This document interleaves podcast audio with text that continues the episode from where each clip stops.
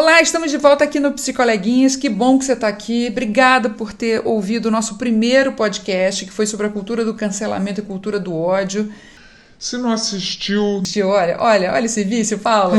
Se não ouviu, né? Ouça. Se você já ouviu, curtiu, seguindo a gente, que lindo que você é, que linda que você é. Compartilha também com as suas amigas, seus amigos, inimigos também, gente, porque temos muito a dizer para eles.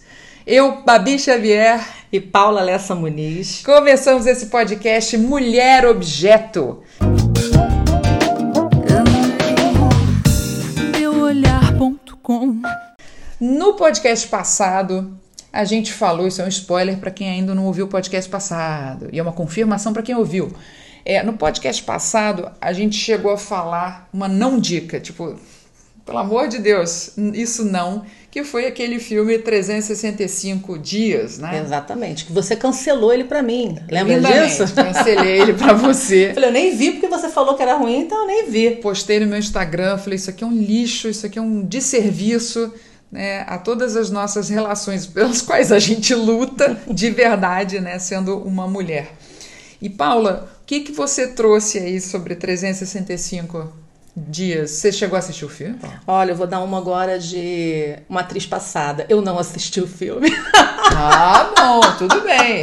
Nesse caso, tudo bem, né? Não, tudo Eu não assisti bem. o filme. É, eu fui ver algumas críticas do filme e eu acabei considerando que ele ia na mesma linha de 50 Tons de Cinza, né? Na Uhum. mesma linha de até outros filmes do passado que até vale a pena de citar um pouquinho mais aqui na frente, mas que colocam muita mulher nesse lugar de objeto, e como eu sou feliz sendo objeto, como eu gosto de ser cuidada, e como isso é legal, como isso é romântico, como isso é maravilhoso, e isso sempre tem aí um ibope, arrebanha aí uma galera do público feminino né, que gosta né, desse tipo de, de segmento de filme.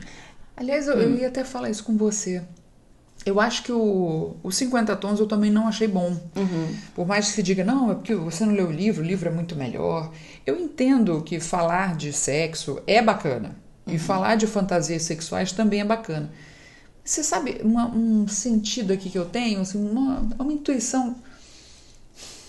Eu começo a pensar assim que o 50 Tons de Cinza, ele bombou também foi por uma direção primorosa, atuação primorosa e um roteiro primoroso. Acho que não, são, são ok. Mas eu acho que ele veio num momento em que as mulheres queriam falar. Falar de fantasia, falar, nós temos fantasia. Acho que o que está por trás de- de- disso tudo, desse, de tudo que se fala dos 50 tons, e aí tem uma trilogia, e todo mundo quer assistir, todo mundo se acotovela dando aquelas referências, é da- parte da necessidade e da não escuta que existe de uma forma geral aos anseios de uma mulher, porque a gente está o tempo inteiro atendendo a uma sociedade geral, né? um mundo que tem anseios de homens. Então a gente está toda hora tentando correr atrás disso para satisfazer isso, para dar conta, para ser igual, para tudo, né? Para tentar é, chegar junto em direitos, né? Porque deveres a gente tem até mais que hoje em dia nessa cultura. Então eu acho que esse filme, os 50 tons, é o caso esse 365 também, quando a mulherada começou, menina, a mulherada começou a dizer, nossa, mas com ele eu precisaria de um contrato de não sei quanto tempo a mais, porque eu precisaria, né, pensar muito e ficar nesse cativeiro há mais tempo e tal. Foi tanta bobagem. Mas ao invés de julgar essa mulherada, eu falei assim, não, eu não vou julgar essa, porque o que eu já acho estúpido já não dá muito pra eu olhei e falei, Bé. Já julguei, ca- calhou, bom, acabou. Mas eu falei, não vou seguir com isso e dizer temos muitas mulheres estúpidas, por isso que o mundo está assim. Não, eu acho que por trás desse filme, desses filmes desse tipo, que não são louváveis, eles até confirmam, né, reproduzem ainda mais essa cultura, existe uma mulherada querendo dizer, afinal de contas, eu existo, eu estou pulsante, eu sou um ser desejante, eu tenho, eu, eu quero fazer sexo, eu quero fazer sexo com liberdade. É, é lógico, estão usando as plataformas erradas, né? Porque usar um filme para dizer das próprias fantasias, você se esvazia de um lado, mas você confirma o que te oprime de outro, não é? Como tudo na vida, amiga, é, tem seus dois lados, né? Tem esse lado mais positivo que você colocou, que permite aí uma certa é, liberdade da mulher poder falar sobre esse assunto, mas por um outro lado também vai reproduzir uma forma de relacionamento que não é legal. É como se você colocasse uma relação abusiva como sendo ok, uhum. né? Como sendo romântico, como sendo bacana. Então, assim. E aí entra um outro problema. Quando você tem uma plataforma tão aberta e tão acessível aos jovens, isso acaba por ajudar a construir um, uma, um, um imaginário. Desde cedo, né? É, um imaginário sobre isso. Então, assim, não é um problemão, gente, nem, nem tampouco para psicopatologia ou, ou para psicologia, por exemplo, é, que você tenha seus fetiches, tá? Ó, dentro, dentro de quatro paredes você com seus fetiches, tá? Ambiente seguro. É, ambiente seguro, consensual, né? Os dois estão concordando, não traz danos nem a si mesmo, nem a terceiros, e nem tampouco é uma forma condicional de se obter prazer, tá ok. Né? Isso não é um problema. A questão é quando você traz uma parte da sua vida, né? um, um, um certo. É, é, ganho de prazer que você tem para sua vida transforma aquilo numa lógica de funcionamento do todo. Do todo. Né? É exatamente isso. Aí sim você tem aí uma coisa complicada, porque não há uma única forma de satisfação, nem sempre o outro vai querer da mesma maneira, da mesma forma, ou ser tratado como, como é tratado na cama, né? Uhum. Ou quando é tratado na intimidade. Então, assim, esses filmes, é, eles são interessantes, eles deveriam, eles deveriam ter uma plataforma mais direcionada a um público que possa e tenha maturidade para assistir, né? É, no caso 50 Tons de Cinza, por exemplo, eu, li o livro e, li, e vi o filme. Realmente, o livro é melhor que o filme. Mas eu já vou me autodesculpar aqui, porque você não ter chance de me cancelar. que na época estava todo mundo lendo e eu precisava disso para entender. É. Até porque é, no consultório, sempre que um paciente meu vê um filme, vê uma série, lê um livro, e mesmo meus alunos também me recomendam, eu procuro ver para formular a minha, a minha opinião. Com exceção de 365 dias, porque aí no que você cancelou, eu, eu falei, eu não vou gostar. pra você, que eram, sei lá, duas horas de perda de tempo. Ela só tá falando isso, gente, porque no podcast passado, ela me deu uma forte sacaneada, porque eu admiti que comprava revista sexy e que eu via o Sexy Hot, é, eu acho que foi isso. E que eu via foi, Sexy foi. Hot, que era um canal pornô. Então, ela já deu uma zoada aqui, então eu vou ter que. Amiga, só lamento, você quer usar aí a, desculpa, né? A, a, né? De que, poxa, é pelos meus pacientes, é pelos meus alunos que eu assisto 300, sei lá quantos é. tons de cinza. 300 tons de cinza. Mas. Olha só, o que eu quis dizer é o seguinte: você tem o erótica que te resguarda. Me respalda total. De algumas coisas. Vem fazer qualquer é, coisa é, sexual que eu vou dizer, não, é porque eu já apresentei. Ele, te dá, ele te dá a capa do Batman. Total. Você tem imunidade. Agora, eu também tenho. Eu sou o quê? Eu sou. Quem é que fica imune no Big Brother? É o fica imune? Não, é o anjo. É o anjo, eu sou o anjo, gente. É o anjo, eu, eu também anjo. sou. Em termos Nós de dois. sexo, eu sou o anjo. Agora, você trouxe. Tem mais alguma coisa para falar sobre esse filme muito bacana, chamado 365? Ou a gente já pode cancelar ele de vez? Não, só para só uma última coisa, né? Uma última é, um parênteses a mais sobre ele para poder cancelar. Parece besteira, né? Que ah, pô, mas elas estão criticando estão criticando um filme ou estão falando a respeito de um filme, mas isso é uma coisa séria, porque isso mexe mesmo com a cabeça das pessoas. Uhum. Isso acaba fortalecendo um preconceito que é tão antigo e tão profundamente enraizado na nossa sociedade que a gente não nota e acaba reproduzindo machismo, objetificação feminina, mesmo sem querer. Quando eu acho isso muito legal, eu recomendo pelas as amigas, e eu acho que um tipo de relação dessa é bacana, eu estou reproduzindo aí uma lógica da cultura patriarcal. Então, cuidado, né? Cuidado com aquilo que você reproduz, repete, diz como sendo algo muito legal, principalmente para pessoas que não têm muita maturidade. Porque, pelo menos, amiga, quando tinha o sexy hot, era tarde da noite. Nada aí, Sexy Hot era o dia inteiro, era um canal. Ah, era um canal? Era um canal, amor. Então, Você podia, né? Então tava assinado, tava lá. Então era na TV aberta que tinha uma coisa que acontecia de madrugada. Eu não via porque eu tava dormindo, mas eu sabia. Então. Agora eu vou te falar, era gente. Mais com, difícil. Com todo, com todo respeito, porque era o canal que pagava o salário da, da minha amiga, né, a Carol Figueiredo. Mas, enfim, fora isso, é um desserviço, né, gente? E pornografia é um desserviço, vamos combinar. Então, bom, vamos partir, vamos para dentro. As aí. frases agora. Você pegou o quê? Um, um artigo é, que fala 20 frases que toda mulher diz para as outras e acaba ajudando a reproduzir essa cultura que oprime a gente, é isso? Então, eu fui e fiz uma, um pupurri ali de várias, vários é, artigos né, e matérias que eu li, selecionei as frases que mais se repetem, principalmente na boca de nós mulheres. Hum. Porque assim, as a frases masculinas, mulher, lugar de mulher na cozinha, né? Isso aí a gente já está acostumado a, a, Não é que a gente se acostumou e naturalizou, né? Mas já se ouve bastante. O que me assustou foi quando eu comecei a procurar e achar frases que nós mulheres reproduzimos para outras mulheres e que reforçam isso. E no final das contas, né, amiga, quem cria os meninos somos nós, né? É. Então, assim, se a gente tiver esse pensamento, isso não, não contribui, né? Isso não agrega valor. Então... Aliás, quem tiver artigos, filmes para indicar com relação a isso, né, de que devemos criar meninos de uma forma melhor, para que eles se relacionem melhor com as nossas filhas meninas nesse mundo, por favor, envie para gente, tá? Que a gente vai, vai querer falar sobre isso também no futuro. O quanto as mães e pais de meninos estão com a faca e o queijo na mão para criar um mundo melhor, viu, gente? Porque eu tô cansada de falar com a minha filha que ela vai ter que aprender defesa pessoal, ela vai ter que aprender a malícia, ela vai ter que, diante de qualquer é, boa atitude, né, assim, a princípio boa, ela tem que primeiro desconfiar, tô cansada, minha filha ainda tem nove anos e eu já tenho que falar isso tudo para ela, complicado.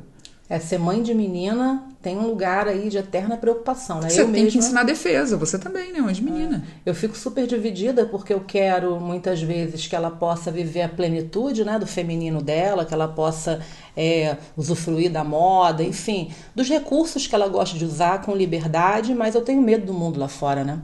Então eu fico muitas vezes dividida em relação em relação a isso, né? Pois é, a Cintia ainda vai ser adolescente, eu vejo assim, muitas adolescentes, tipo, às vezes na rua, né, e tal, e cara, é elas são livres, né, cara? É shortinho, é cropped, é tank top, é sabe, uma coisa, às vezes uma transparência e tal. Mas elas não, não usam nessa vibe de oi, sou gostosa, toca aqui em mim, me uhum. deseje, me leve para sua casa. Não é isso, né? Isso é, aliás, pelo comportamento delas, pela imaturidade, você vê que nem passa por aí. né? Eu acabei de lembrar que na nossa adolescência era muito bacana usar sutiã, né? Porque tinha aquela coisa da Madonna, né? Então o sutiã, é. ele meio que apareceu um pouco na transparência, era muito legal. O adolescente de hoje, ele não gosta de usar sutiã, a menina, né? Não gosta. Então, assim, Caramba. assim, é, uma, é quase que uma regra, assim, a maioria não usa. Então, aí, às vezes eu tento contrapor, né? Será que é o mais adequado? Qual lugar você deveria ir assim, né? De que jeito? Mas, poxa, o fato da pessoa escolher uma vestimenta não quer dizer que ela esteja dando um sinal ok. Ok, me agarrem, é, ok, eu quero. De, é. de, quero é. Eu quero isso, né? Eu quero isso. Então, você que conhece uma marca de sutiã que as adolescentes poderiam gostar, avise pra gente, pra gente indicar. Com Porque certeza. usar sutiã é bom até para a questão da postura. Lógico, sutiã apertado é um problema. Ah, sutiã, né, ele é apertado, ele te. Nossa, você nem respira. Aí você acha que o mundo te oprime e você. É só soltar o sutiã. É verdade, já passei gente, por a isso. A pandemia foi ótima pra gente esquecer o sutiã em casa, né? Porque aí foi super à vontade, mas aí não dá. Cara, né? o meu nem tanto, sabia? Eu não gosto de sentir o é. peso do seio, assim, tipo, muito solto. Eu acho que tem que ser solto numa determinada hora, assim né? Esse bicho solto assim, só em determinada hora. Ele o dia inteiro, é, ele o dia inteiro me incomoda um pouco, assim, eu já tô acostumada a ter ele, tipo, todo num corpo só e não, não ter esse peso, mas enfim. Pela liberdade Pela de cada liberdade. um usar, né? enfim, eu sou produto do jeito que achar que deve, mais confortável, enfim. E pensar que a mulherada queimou todos os sutiãs que pôde lá na, nas, nos anos 70, não foi? Foi, anos 60? Foi. 70. 70, mas aí depois a gente hoje a gente fala, vai na Victoria's Secrets, amiga, tá tão incrível. Gente, que coisa, como, por onde passa a psique humana, mas enfim. É, ali na verdade é uma, uma manifestação, né, é, de mulheres em relação às condições que elas trabalhavam, enfim, numa fábrica. Tinha todo um simbolismo, né, mas eu acho que nunca de fato a mulher desejou abandonar é, de vez o sutiã, né, mas enfim. É uma peça feminina bonita, é, gente. É. Nada contra. Tem seu glamour. Tem seu glamour. Você deu pausa? Não, dei pausa não, minha filha. Aqui não é pausa, não. Aqui, aqui não é pausa, não? Cima. Você mexeu, você mexe no telefone, eu já acho é, que deu pausa. Eu só vi aqui, fui ver carestinho e tá. Quantos minutos aqui a galera vai, vai ouvir a gente aí vai pensar nas sugestões. Mas Ó, me fala então hum. dessas frases que você selecionou aí pra gente pensar. Ó, voltando ao assunto né, de criação de filhos, né? uma frase, né? Que eu comecei a ficar pensando o quanto eu já ouvi isso, né? Você deveria parar de trabalhar para dar mais atenção à sua filha. Já ouvi muito isso. Você ouviu de quem? Já, já ouvi. Ah, você ouve de familiares, né? Pessoas próximas. É, ainda mais quando você tem uma rotina de trabalho tão intensa, você sabe disso, né? Você também tem uma rotina de trabalho muito intensa. Eu tenho... Mas até então você não tinha sido casada para ouvir isso quando você tinha Luísa. Porque você, quando você teve sua filha, você não estava casado. Você uhum. não ouvia isso do seu marido, então. Não, porque não era o marido. Não, não, era, não tinha marido. Você ouvia não. isso das outras pessoas. Eu ouvia isso de outras mulheres. Isso é que é o mais. Isso é muito grave. Pois é, por isso que eu pensei nessas frases, porque não adianta a gente só se queixar é, e colocar na conta dos homens, né? Ah, eles, eles que falam isso, eles que reproduzem isso. Nós mulheres também reproduzimos isso. E é sério, né? Precisa mudar esse tipo de atitude. Eu, eu acho que eu ouço isso até hoje. É. É, porque você vê que eu, eu sou eu e a Cíntia. Aí minha mãe, se, se ela achar que. Minha mãe tem 73, se ela achar que eu tô muito só nas leituras no trabalho, nas reuniões, ou nos trabalhos em si, né, e tal e achar que a minha filha está menos comigo, ela vai falar. E isso é uma questão, porque a gente já tem que ter isso né, dentro. Não que a gente não possa ouvir como um conselho, é. olha, você está nessa fase da vida dando muito, é, muito cuidado ao seu trabalho, e aí as, os outros setores, os pratinhos vão, né, não estão mais equilibrados, vão cair, como é que faz? Eu entendo isso mas a partir do momento que a gente ouvir e interpretar de que, ué, mas eu tenho que trazer a caça para casa. Como é que eu vou trazer a caça e ser também a que cria, a que está todos os momentos sentando no chão para brincar? Como é que vai ser? É, também tem, não dá é, para fazer isso. Tem nisso um choque de cultura, né? Porque, assim, de uma certa forma, a mulher é, acima de 60, 70, ela ainda representa uma cultura que carrega a ideia de que o cuidado à família é exclusivamente feminino.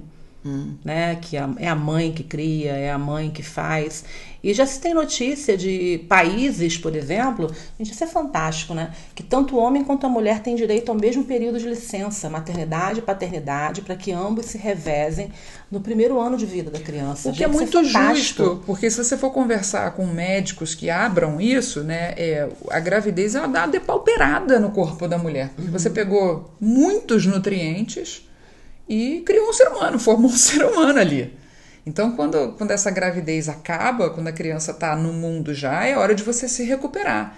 Só que aí, se você também, e na maioria das vezes ainda é assim, tem que cuidar dessa criança, você que acorda, você que vai. Inclusive, isso causa menos produção de leite materno, né?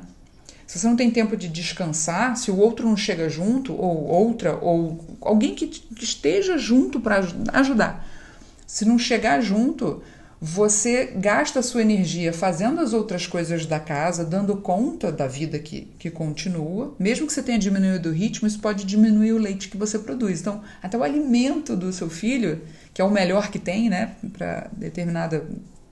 o início aí da, da caminhada do seu filho, você diminui porque você está tendo que pegar a sua energia toda e depauperada da conta, né? Então é legal o cara chegar junto, o cara tem mais tônus muscular, o físico dele, a saúde dele não alterou, então é até justo que ele perca um pouquinho de noites de sono, tá? bata uma cabeça ali no trabalho no dia seguinte, né? Tapinha nas costas dos amigos, mas é uma fase, gente.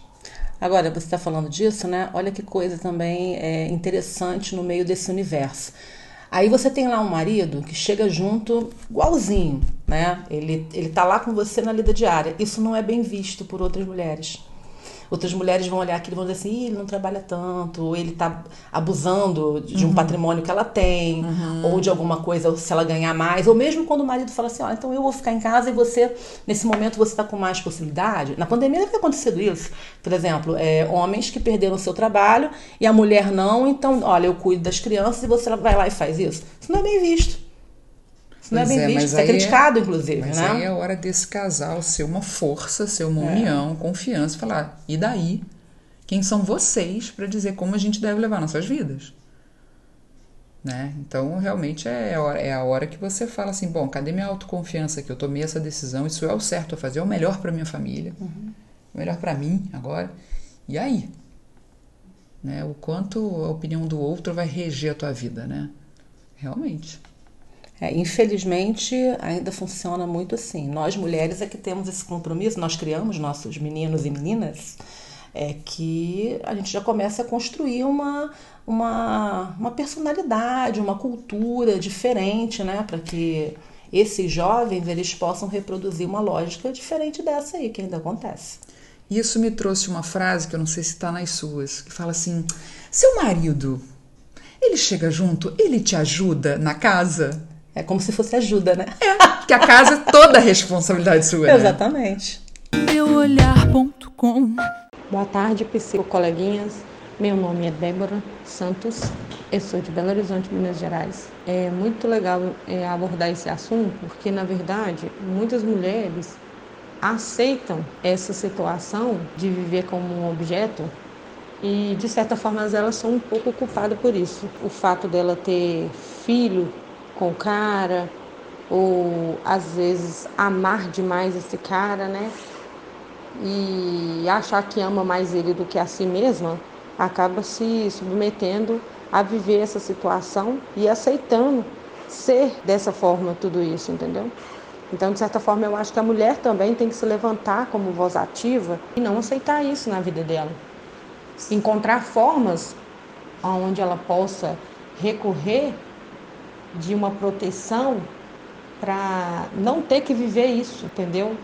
É, claro que cada caso é um caso, a gente não tem como mencionar todos os casos, porque cada um vai ter um motivo, uma razão, uma circunstância. Mas, no modo geral, a mulher não deve mesmo aceitar é, ser um, um objeto para alguém, entendeu? Ela tem que ter o lugar dela, não só na sociedade, mas em casa, no trabalho, em todos os lugares. Ela não tem que ser um objeto para ninguém, não é só em forma de marido, é em forma de filho, é em forma de, de no trabalho, é em qualquer lugar, porque tem muitas mulheres que são objeto para os próprios filhos. Tem mulher que são objeto para o filho, só presta, o filho só lembra que a mãe existe, por exemplo, quando ela faz ou ele precisa de algo pra, por ela. Aí ele vai e lembra que a mãe existe, aí ele vai e lembra de, de, do nome da mãe, lembra de conversar com a mãe.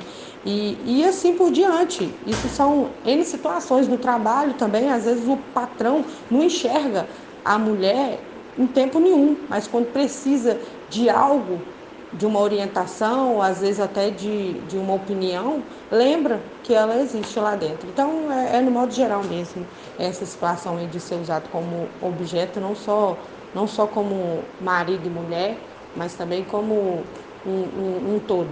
É isso meuolhar.com.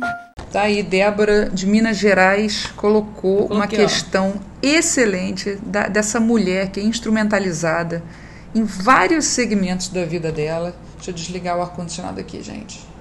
Não, gente, ó, meu ar-condicionado faz barulho, gente, peraí. Ele vai dar uma. Uma gemidinha.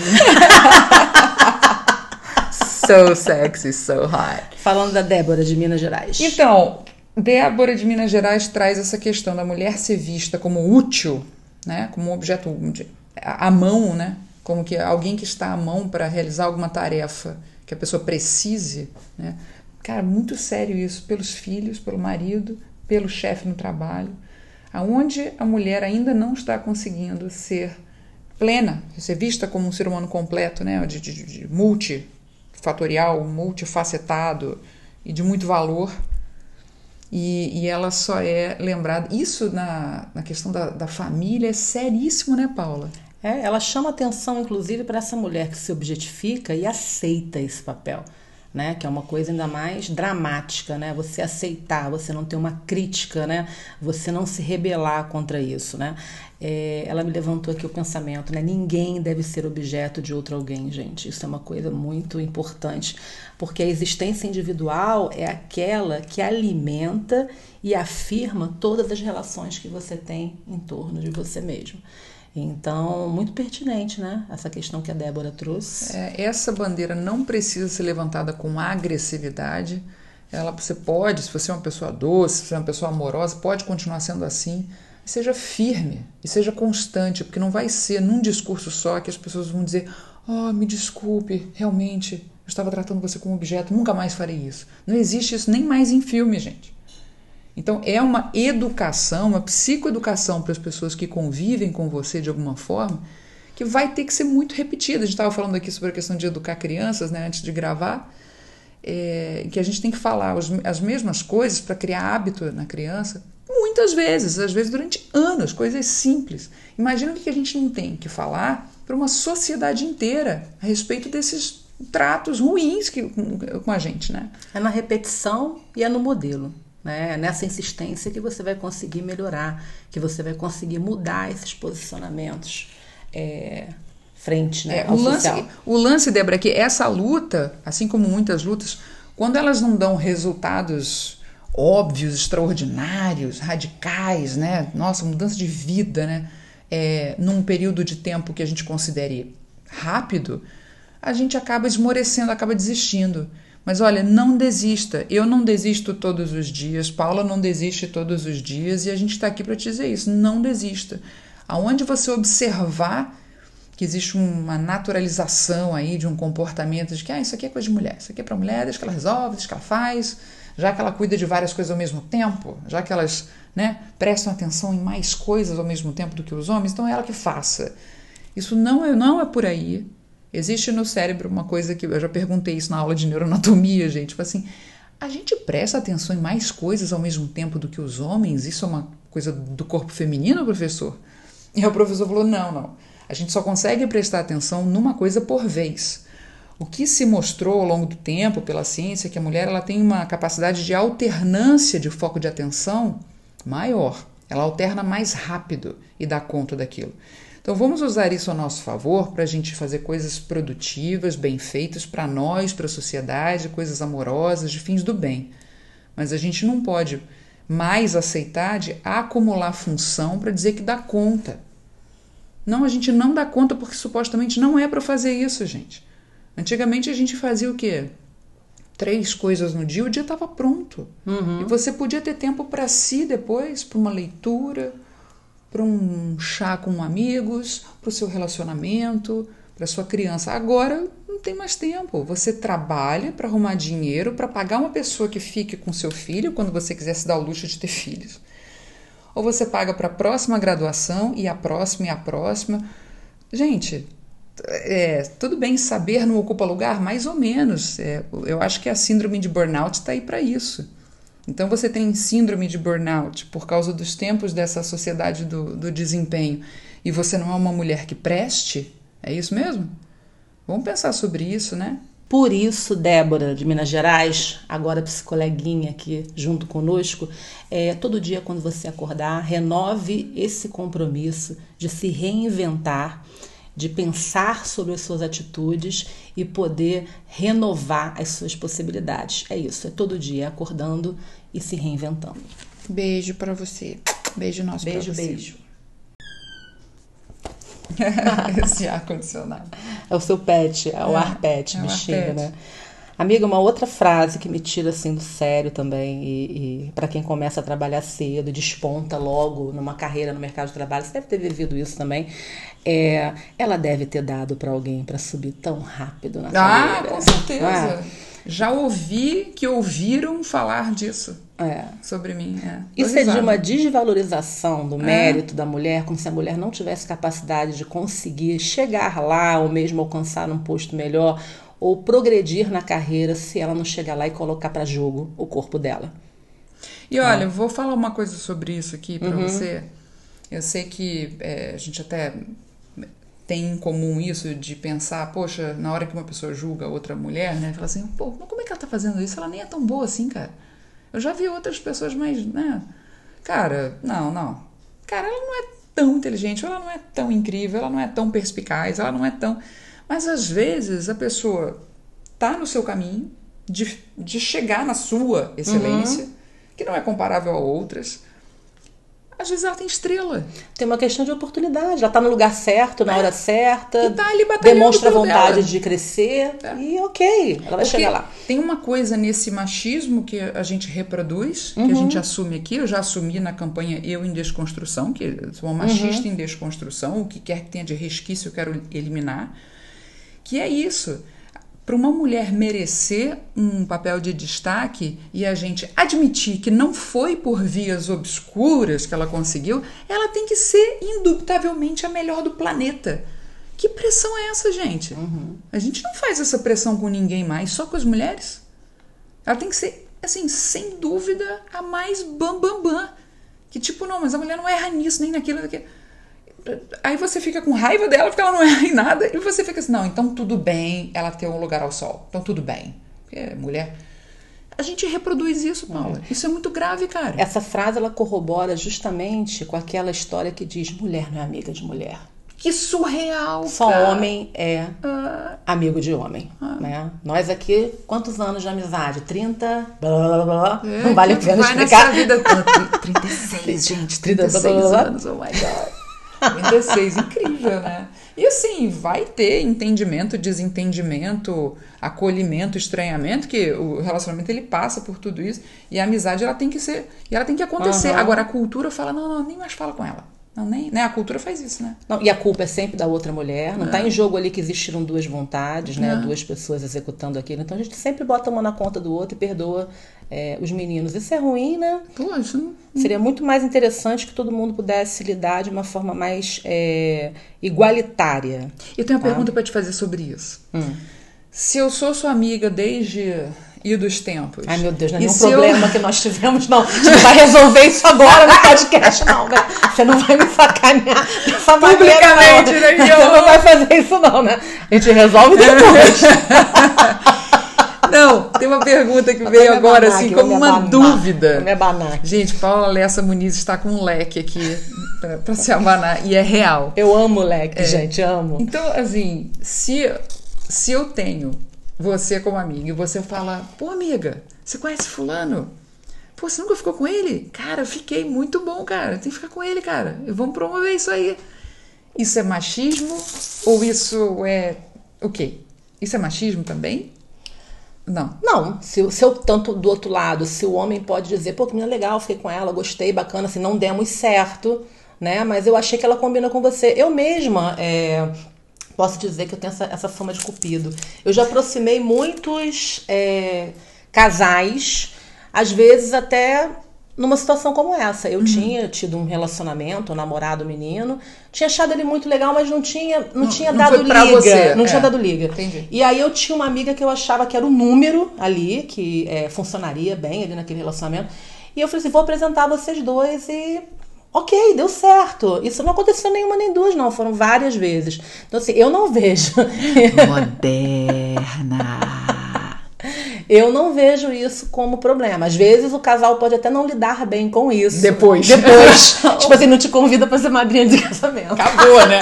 Você que uniu. gente, no Nossa, meu, gente, assim, só dando um- um- uma, uma intimidade aqui, no meu casamento, é, vários padrinhos meus, é, vários não, gente, não é um monte, né? Mas alguns é, já tinham sido relações do passado que tinham se tornado grandes amigos, lá presentes com as esposas e também sendo padrinho de casamento. Super Isso- moderno, né? Quando eu crescer, eu quero ser assim. Paula se casou aos 40 anos. Luísa, Luísa já tinha quantos anos? Luísa tinha 10 quando Tinha eu me casei. 10 anos. É. Paula se casou aos 40, segundo ela, na melhor fase da vida. É. Tava tudo certo, consultório bacana. Tava ótimo, a vida tava, bacana. a vida tava bombando, tava assim, não tinha aquela questão de precisar de alguém para me ajudar, não. Não tinha eu queria crise alguém, existencial nesse sentido. queria alguém para transbordar. Então esse foi o completar. É. melhor momento de casar, gente. Então, Paula, foi o que eu te perguntei. Eu pergunto aqui diante dos nossos psicoleguinhas aqui, nossa, nossa galera que tá ouvindo. Eu ainda tenho chance, Paula. Minha filha ainda vai fazer 10 anos. Claro! Super chance. Se você deixar eu ajudar, então. Um dia da minha casa. Eu tô te fazendo essa pergunta porque tem uma outra frase aí que eu também já ouvi bastante que você falou, do exigente. Qual que é essa frase? Ah, se você continuar assim tão exigente, você vai ficar pra titia. Eu não acho você assim tão exigente, não. Então vamos lá, vamos reforçar, gente. Tem uma outra frase.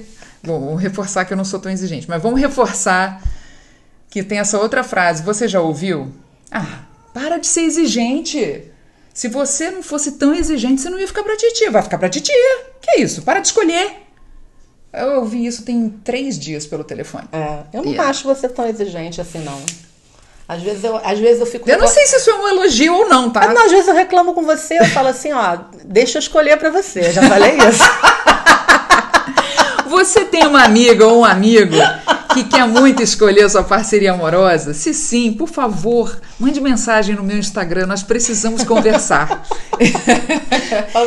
Mas então, como é que é vamos falar sobre essa frase da, da exigência? Como, como é que isso repercute em mais machismo e por que, que nós mulheres falamos isso também? Isso acaba é, sedimentando a ideia de que se você é solteira, você é infeliz.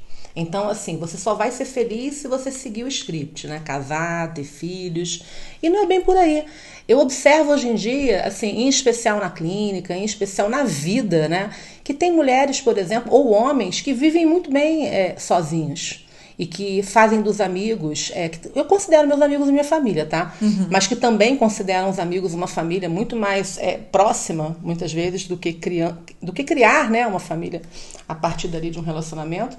E essas pessoas vivem bem. Então, assim, não sei se para. É lógico, assim, eu não acredito, aí é uma questão pessoal, de que você vai viver sozinho, ermitão, na montanha. Embora se você resolver ser monge budista, alguma coisa, é, até pode combinar, né, com, com, esse estilo. Mas ideal você precisa ter aí um círculo de relações, né? Você ter Somos né? amizades, né? exatamente. Acho que funciona melhor. Mas não necessariamente precisa ser uma relação é, de casamento, uma relação Pode ser uma relação que você encontre a pessoa de vez em quando, ou pode ser uma relação de amizade em que as pessoas façam as coisas juntas. Tem tanta forma das pessoas se relacionarem sem precisar ser casamento. Eu mesma com, com 40 anos, agora, agora um pouco mais, mas enfim, isso não vem ao caso, eu não pensava é, que pudesse de fato acontecer. Né? Eu já estava ali numa fase que, tipo assim, ah, a vida tá legal, tá bacana, tô viajando, tô fazendo as coisas que eu gosto, tenho meus, tenho meus contatinhos, né? Que agora uhum. o nome são os contatinhos. Os contatinhos, é. Então, agora é contatinho. Na nossa época se chamava PA. PA, né? PA, é verdade, PA. verdade. Mas não vou explicar o que é isso, não. Entendidos entenderão. Mas, enfim, mas surgiu e foi bacana, foi legal. Então, assim, mas há uma cobrança. Eu percebi naquele momento que quando eu casei, eu resolvi fazer o. A, o ritual todo, né? Porque eu queria, tinha vontade, queria, em especial, queria que minha filha vivesse isso, queria que ela visse, né? Participasse e tudo mais. Mas que ritual? Do casamento. Fiz festa do casamento. Você foi madrinha, né? Não, eu sei, eu tô dizendo, ah. mas que ritual? O que, que você engloba no ritual? Ah, me vestir de noiva. Por que, que esse ritual foi importante para você, por exemplo? Porque tinha alguma coisa ali, do, talvez, do, desse próprio imaginário, né? Romântico, mas eu queria festejar. Eu queria fez mais do que isso, eu queria dividir a minha alegria com os meus parentes, com as pessoas mais íntimas. Tinham pessoas da família que não eram tão próximas e naquele momento eu quis aproximar. Então eu acho que eu queria celebrar aquela decisão. Não era mais, não era não no sentido de mostrar, oi, oi, sociedade, eu com 40 anos eu já casei, não uhum. era tão nesse sentido, mas uhum. já tinha passado dessa expectativa. E mais de eu quero celebrar, eu quero dançar, eu quero curtir esse momento. E foi bem bacana. Foi uma coisa que eu não me arrependo de ter feito, não. Mas respeito, por exemplo, quem não quer fazer. Uhum. Quem não gostaria de fazer, ou prefere celebrar numa viagem, ou de uma forma mais comedida. Eu acho que cada pessoa tem sua forma de é. lidar com as alegrias da vida, né? E numa sociedade em que cada vez menos a gente tem rituais de passagem, né? Que demarcam conquistas, avanços, enfim, outras direções, a gente tem agora até casamento de. Casamento não, festa de. para celebrar divórcios. Ah, é? Tem, tem, né? tem festa que leva. Vamos festejar, a gente está se divorciando, vamos festejar. Eu é sempre muito, fui festeira, é né? muito então... doido, mas é, mas tem um sentido aí, né? Tem, é. tem um porquê aí. Eu sempre gostei de festa, né? Então, assim, é uma coisa que eu gosto de marcar ciclos. Então, por exemplo, eu gostei, eu gostei de ter festa de formatura, é, eu gosto de fazer aniversário, você sabe disso assim. Gente, os aniversários da Paula são incríveis. Pena que na pandemia não está tendo, mas é já dois, né, dois aniversários que a gente não celebra daquela forma. É. Que a gente pode ouvir o que a gente gosta, é. que a gente pode ser mulher sem se preocupar com nada. Exatamente. Aí eu pergunto a você, você quer fazer uma pergunta de como são os aniversários da Paula? Eu te pergunto, como você imagina que seja o aniversário da Paula? Que eu estou falando aqui que é maravilhoso, estou falando que a gente pode ser mulher, que a gente não é. Como você imagina? Escreva para nós. Mas enfim, vamos a mais uma, uma frase aí. Então, é tudo culpa da TPM. Ai, essa frase. É. Então, ah. até gostei do que você, do que a gente vinha conversando antes sobre isso, né? Que existe realmente uma questão aí que é hormonal, que afeta, mas você não passa o mês inteiro de TPM, né? Uhum. E quando você reforça é, esse argumento, olha, eu estou te respondendo assim, eu estou te dizendo o que eu penso, eu estou te dizendo a verdade porque eu estou de TPM, é como se você não pudesse, é, nada pudesse te tirar do sério. em nenhum momento você pudesse se colocar, entendeu? Em termos de opinião, de como você se sente, porque isso seria um problema. Então eu vou me justificar logo, eu tô com TPM. Então, quando reforçamos esse argumento, estamos tirando, um, alijando um pouco a nossa capacidade de poder sentir o que a gente quiser ao longo do mês inteiro. Então, assim, eu posso estar até de TPM, isso me influencia. A gravidez, o hormônio da gravidez influencia quando retira Ah, o hormônio da incontrolável, gravidez. gente, É. incontrolável. É. Né? Tudo isso mexe. Mas às vezes eu não gosto de umas coisas porque eu não gosto. Ou às vezes eu tô irritada porque aquele dia não foi bom. Então, destacando aqui sobre essa frase, é tudo culpa da TPM. Não, gente, não é legal chegar para uma mulher e falar: você tá de TPM? É por isso que você tá assim absurda? É por isso que você falou aquela bobagem? É por isso que você errou feio? É por isso que você tá insuportável? Porque isso vira uma agressão. Né? É, você tá de TPM já é. Você pode falar sorrindo. É como se só mulher pudesse ter isso, né? E aí coloca a gente já no. tira a gente desse lugar de igualdade. Né? Existe um probleminha em você aí ao longo do mês que a TPM explica isso. Então, mesmo que a tensão pré-menstrual acometa né, é, e afete um pouco né, os sentimentos, julgamentos, atitudes, a pessoa tem que saber que isso está acontecendo, mas, um, não usar isso a favor dela. Tipo, ah, eu matei meu marido ali rapidinho porque eu tava de TPM, eu tenho meu médico aqui para dizer minha TPM é absurda, eu tenho muitas depressões e olha, eu nem sei o que eu tava fazendo porque eu estava. Gente, vamos Não pensar. me contrarie porque eu estou É, de TPM. não me contrarie porque eu estou de TPM, isso é complicado, gente. Eu sei que em tribunal já se usou, já se, isso é, é atenuante.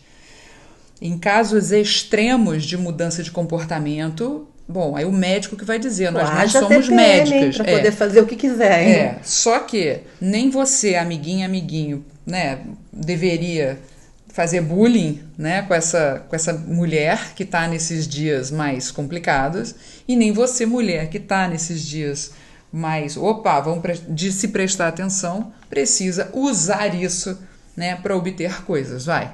Você é melhor que isso, né? Então é tudo culpa da TPM, quer dizer, é uma coisa machista, mas que pode tentar ser usada em favor de é, motivos é, egoístas da mulher também. É, a mulher pode acabar é, colocando na conta da TPM e ao mesmo tempo enchendo a conta do machismo. É. Com essa frase. Então, isso a gente tem que tomar cuidado com é, no- aonde a gente acredita, né? Onde a gente acredita as nossas, as nossas crenças, as nossas, é, nossas ideias. E no mais, gente, procura uma ginecologista incrível, né? E vamos cuidar, porque TPM é muito desagradável e tira a qualidade de vida, né? Então fica a dica aí, psicoleguinhas, que, poxa, vamos cuidar, né, galera? Oi, psicoleguinhas. É, eu queria perguntar se vocês acham que eu fiz certo. O boy só me ligava pra chafar me falar assim: Oi, sumida. E aí, quero te ver, tô com saudade. Aí, quando ele matava a saudade e a vontade, sumia. Na última mensagem, eu falei com ele: Sumi mesmo, fui abduzida, estou em Marte. Quer vir aqui me procurar?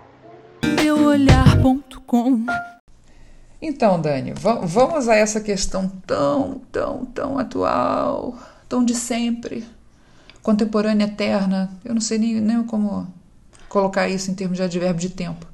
Eu creio que, cada um de nós já passamos, né, por uma situação dessa, né, do, de, de colocarem a gente na prateleira, né, meio que Não, e aí sumida é um clássico, né? né? Então, a gente já passou por isso. Mas enfim, assim, o mais bacana desse seu relato é que você conseguiu encontrar uma saída é, em não estar disponível, sabe? Em se valorizar. Eu acho que quando você disse eu tô em Marte, do tipo assim, filhinho, é, É. por favor, tenha mais empenho, né? Aqui não é só quando você quer, quando você deseja. Tem aqui também uma mulher que tem um querer, que tem uma vontade e que isso precisa ser levado em conta, né? Então, assim, me parece que você conseguiu dar uma boa resposta e não estar disponível. Porque, assim, o tempo todo, né? Quando a pessoa quer, só quando ela quer, como ela quer, também não pode ser assim, né? Relacionamento tem que haver troca. Mesmo? Um quando, pouco de cada um. Mesmo quando a pessoa combina assim, então você vai ser meu PA, beleza. Então você vai ser, né, é, aquele é, pseudo-amigos, mas com reais benefícios, né? Então, assim, se, se tá combinado isso, tá justo para os dois. O que é combinado antes não sai caro. Não sai dizer caro. Se tinha um combinado, ok.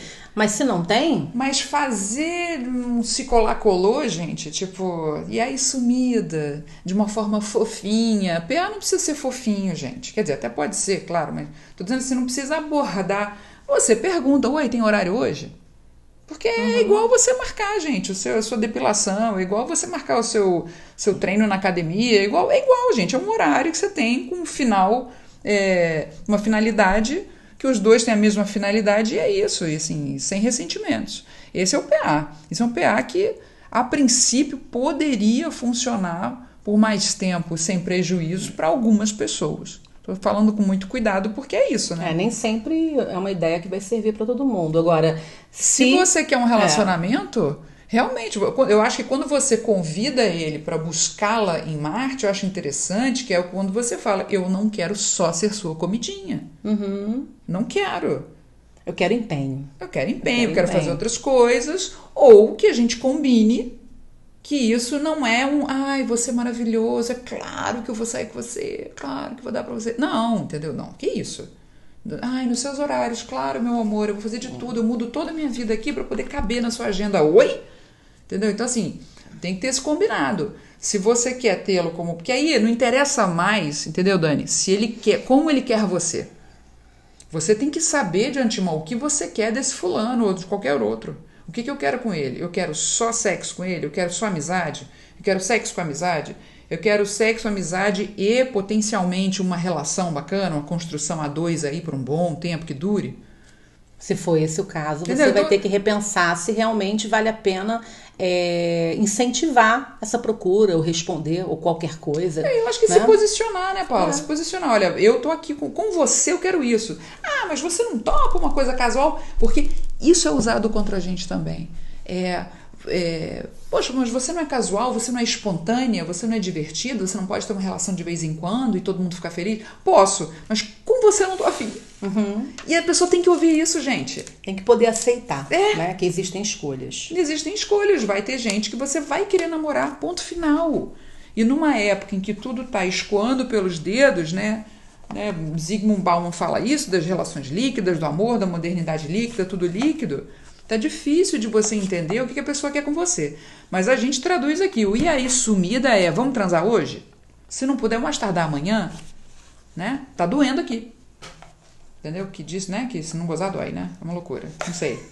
Então, é, então, gente, é isso, Dani. Você primeiro precisa realmente se posicionar, sabe? Agora, se o cara bancar uma de mané, e ficar assim, não, mas uma. Mas deixa disso, sumida, sai de Marte, vamos aí, pô. Aí some, some com ele, some, fala com ele pra sumir. Ó, mas no seu caso você teve uma boa saída, foi espirituosa. É. Gostei. Ah, Como é que é? Primeiro lugar você some, segundo lugar vira homem, você é o terceiro que já me perdeu. Boa, Terminando com a filósofa Marília Mendonça. É, muito bem. É.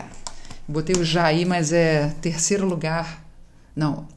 Você é o terceiro que já me perdeu. Que me perdeu. Uma coisa assim. Marília Mendonça sabe das coisas, minha. Muito bom. Uma loucura. Repertório bom. É isso aí. Dani, muito obrigado pelo seu relato, hein? Isso aí. Valeu, querida. Beijo. Mantenha a força. Se imponha, tá? Beijos. Agora é aquela parte corre aqui, amiga, em que a gente dá dicas de coisas que a gente gostou, coisas que o povo falou, que a gente até vai conferir. E aí, Paula? No corre aqui. Então, agora vou, vou, vou conseguir, né, finalmente, dar a dica da série do This Is Us, que é uma série do Amazon Prime. É uma série muito interessante porque mostra a história de três irmãos, é, sendo que dois são gêmeos e um foi encontrado no mesmo dia, então eles são trigêmeos, né, é, por criação. E aí a, a, personagem, a personagem feminina, que é a Kate, ela é atravessada por essas questões da objetificação, de ter um corpo ideal, de que para ser feliz ela precisa seguir um estereótipo. Então a construção do personagem é muito bem feita. Ela consegue se encontrar ali é, em algumas temporadas é, de uma forma feliz, satisfeita e plena, mesmo com o seu corpo. E isso é muito interessante, porque vai mostrar esse percurso. Então eu indico This Is Us Aonde? no Amazon Prime. Amazon Prime. Adoro Amazon Prime. Posso falar não dica também. Vamos lá no Corre Aqui, tem a não dica. A gente está criando um novo segmento. Ah, não ficou Dica legal não a dica e não dica? Eu acho bom. Gente, Paula me lembrou de uma coisa aqui que eu realmente não assistia. Paula tinha, eu acho que devia ter televisão no próprio quarto. Eu não tinha essa benção. Isso era muito chique. Ter a televisão no próprio quarto, que meia-noite tinha no Cine Privé. Muito tempo isso, gente. Pois é, ela lembra até da, da, da musiquinha. Eu não. Nessa né? hora eu desligava porque eu tinha que estudar cedo no dia seguinte, mas eu lembro da musiquinha. Not! Tá bom. Então, por onde andam as Emanueles, que foram sucesso no Cine Privé da Band? Emanuele, fale sobre Emanuele, Paulo. Então, a Emanuela era uma protagonista, né, de o que se chamava antigamente de thriller, thriller, thriller erótico ou sex soft, não é isso? Se eu não me engano. Softcore, uma coisa assim. É, era como se fosse um pornô mais leve. Hoje em dia se equipararia a um instinto selvagem, mais ou menos com a Sharon Stone. Ó, aqui, segundo Rodolfo Vicentini da UOL, em 2019 ele escreveu isso. Sucesso de audiência na década de 1990 e início dos anos 2000, o Cineband Privé exibia filmes adultos nas madrugadas dos finais de semana e até hoje é lembrado com carinho por muitas pessoas. Não por quem fez o filme, e a gente vai falar sobre isso. Entre os filmes exibidos na sessão erótica estavam a Saga de Emanuele, que ganhou fama em 1974, ano de nascimento dessas moças que fazem esse podcast psicoleguinhas aqui. Fato. Com, né, com a atriz Silvia Christel, que era uma modelo e atriz holandesa, gente. O primeiro filme chocou muita gente por ser um dos primeiros a apresentar cenas de sexo, masturbação e estupro. Punk. Com a popularidade da franquia, Emanuele ganhou filmes para televisão e foi interpretada por outras mulheres, sendo Krista Allen a mais reconhecida pelos brasileiros. E aí aqui ele vai falando, descubra por onde andam as mulheres que foram sucesso na sessão especial para adultos na Band. A Silvia Cristel, a gente foi dar uma olhada na, na Wikipedia, né? Na Wikipedia que fala aqui, né? E ela, ela teve uma. Eu li rapidamente, vou também falar rapidamente. Você vê como é, o rótulo. Não, a gente não consegue se livrar do rótulo às vezes. Ela depois ela admitiu, né, com o tempo, em entrevistas, de que nos anos 80 tomou decisões, né, ali perto dos anos 80, tomou decisões erradas na carreira. Acabou e ela não fortalecendo muito esse papel de mulher objeto nela mesma, né? E ela não conseguia transitar entre papéis, ela não conseguia fazer outros papéis. O que fez com que ela. Ela virou atriz num papel só. É, e ela não conseguia tirar essa coisa do pornô soft.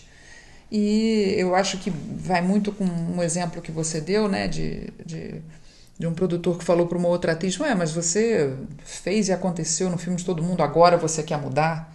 Né? Eu acho que é, é isso, né? É, acaba que a atriz que topa né, esse tipo de papel, acho que hoje em dia já está um pouco, um pouco mais democrático isso.